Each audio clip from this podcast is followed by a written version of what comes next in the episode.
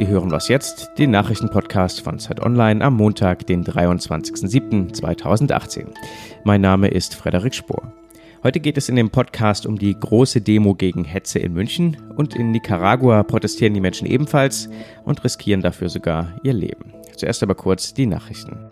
Auf den Rücktritt von Nationalspieler Mesut Özil regieren Politiker mit Sorge und Kritik. SPD-Justizministerin Katharina Barley twittert, es ist ein Alarmzeichen, wenn sich ein großer deutscher Fußballer in seinem Land wegen Rassismus nicht mehr gewollt und vom DFB nicht repräsentiert fühlt.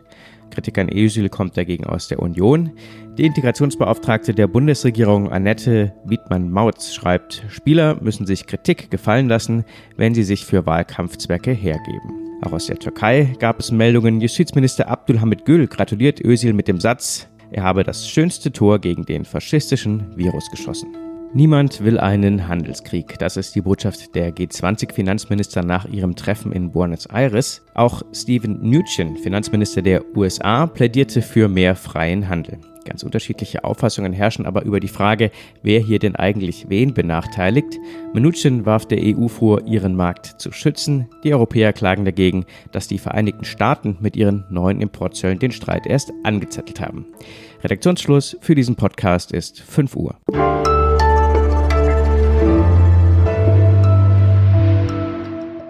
Ich bin Wiebke Nauhauser. Hallo. Die Münchner Straßen voll mit Menschen, die sich gegen ihre Landespolitik wehren. Das gab es am Wochenende und das nicht zum ersten Mal in diesem Jahr. Und gestern waren es nun mindestens 20.000 in München, äh, laut Polizei, unter dem Motto oder dem Hashtag ausgehetzt. Sie wollten ein Zeichen setzen gegen die Flüchtlingspolitik der CSU und gegen einen massiven Rechtsruck in der Gesellschaft. Und wenn 20.000 Menschen auch noch bei Regen auf die Straße gehen, dann ist das ein sehr sichtbares Zeichen. Das ist schon eine große Zahl. Ferdinand Otto ist jetzt hier bei mir bei Zeit Online der CSU-Experte. Grüße dich. Hallo. Die CSU wollte die Veranstaltung sogar verhindern, hat in letzter Minute über Nacht Plakate geklebt, auf denen sie sich gegen die Ausgehetzt-Kampagne gewehrt haben.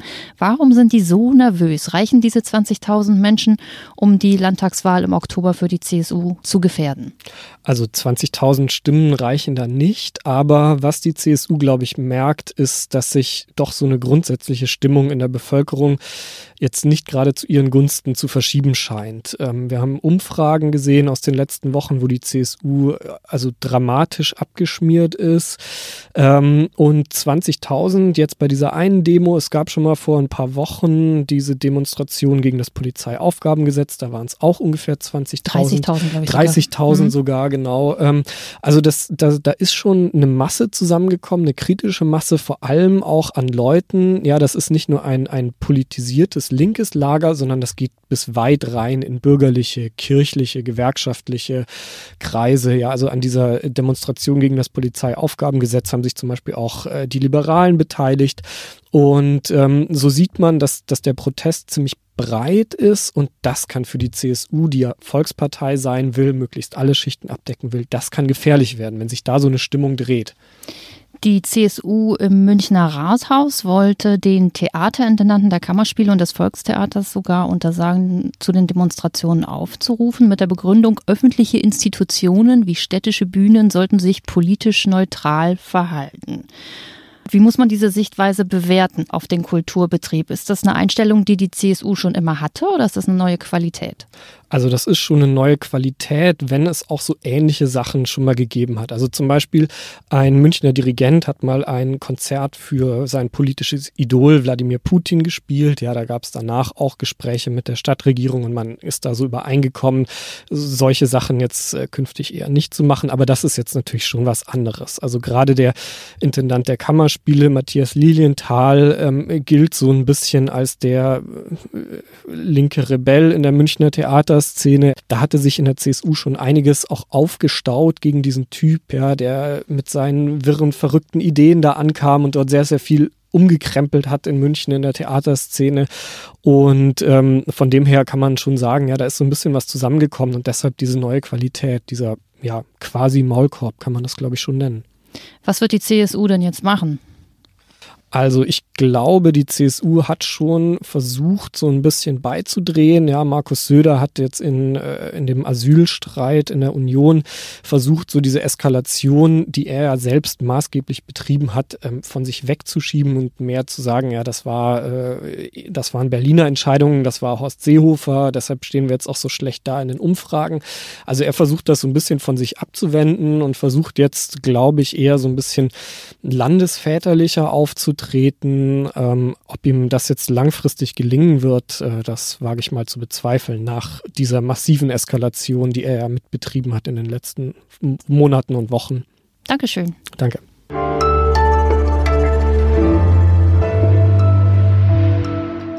Und sonst so?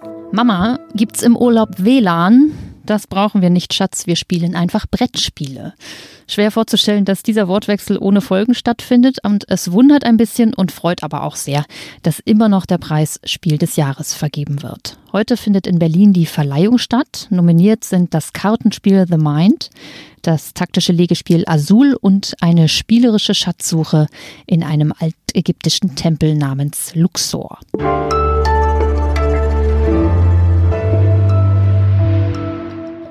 Nicaragua war lange Zeit der wahr gewordene Traum vieler Linker in aller Welt. Seit ein paar Monaten demonstrieren die Menschen hier nun gegen die Regierung und Staatspräsident Daniel Ortega. Mehr als 300 Menschen sind dabei gestorben und wer jetzt noch auf die Straße geht, begibt sich in Lebensgefahr. Warum die Lage hier so eskaliert ist, das wollen wir besprechen mit Laura Zwietnia. Sie ist Redakteurin im Wirtschaftsressort der Zeit und beschäftigt sich intensiv mit Lateinamerika. Und sie war dabei, als es anfing mit den Protesten, unter anderem in der Hauptstadt Managua. Hallo Laura, gerade zwischen Umzugskartons in Hamburg. Vielen Dank, dass du dir die Zeit nimmst. Grüß dich. Ja, hallo. Am vergangenen Wochenende sollen Proteste gegen Präsident Ortega zum ersten Mal seit langer Zeit friedlich verlaufen sein aber eher nicht, weil die Lage sich entspannt hat, sondern wohl eher, weil die Regierung ihre Maßnahmen verschärft hat. Angefangen hat ja alles mit einer Ankündigung einer Rentenreform, die auch inzwischen schon wieder kassiert ist.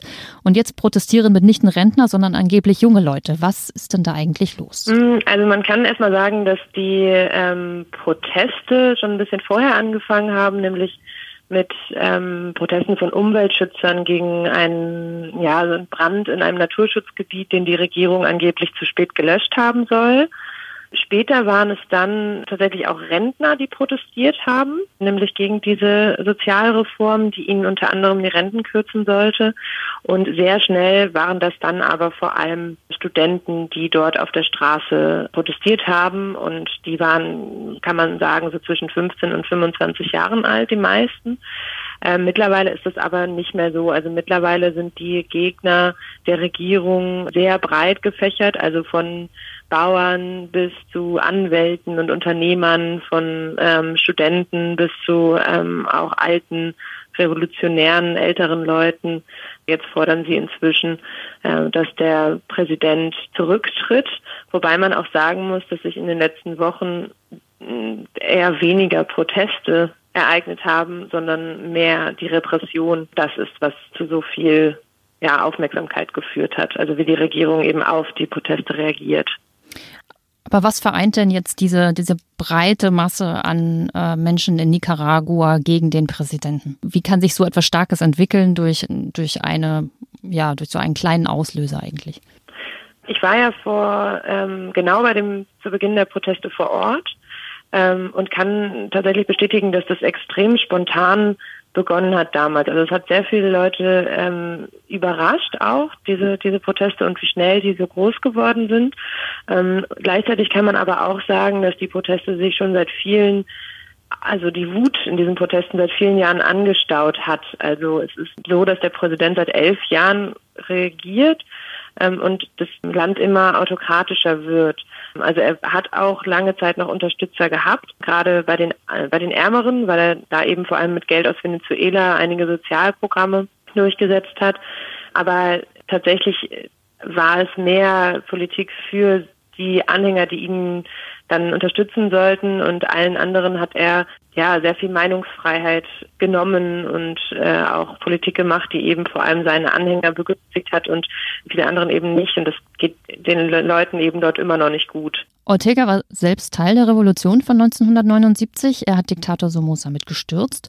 Wie hat er es jetzt geschafft, dass er den Glauben der Menschen in ihn so nachhaltig und komplett zerstört hat? Dass sie so eskaliert sind, die Proteste, liegt vor allem daran, wie er auf die Proteste reagiert hat. Also er hat ähm, von Anfang an erst die Rentner niedergeknüppelt mit seinen Schlägertrupps und sehr früh starben eben Menschen auch, die erschossen worden sind. Und genau, und seitdem äh, herrscht einfach eine, eine brutalste Repression dieser Proteste. Und äh, das, glaube ich, hat einfach immer mehr Leute dazu gebracht, sich dort ja, mit auf die Straße zu stellen. Danke dir, Laura, nach Hamburg. Ja, gerne. Das war der Nachrichtenpodcast. Was jetzt mit Wiebke Nauhauser. Ich wünsche Ihnen eine schöne Woche und bis morgen hoffentlich. Du warst da, als die Proteste begannen sozusagen. War das Zufall? Ich habe da äh, vor zehn Jahren gewohnt, war jetzt meine alten Freunde besuchen und genau im April, als die Proteste losgingen.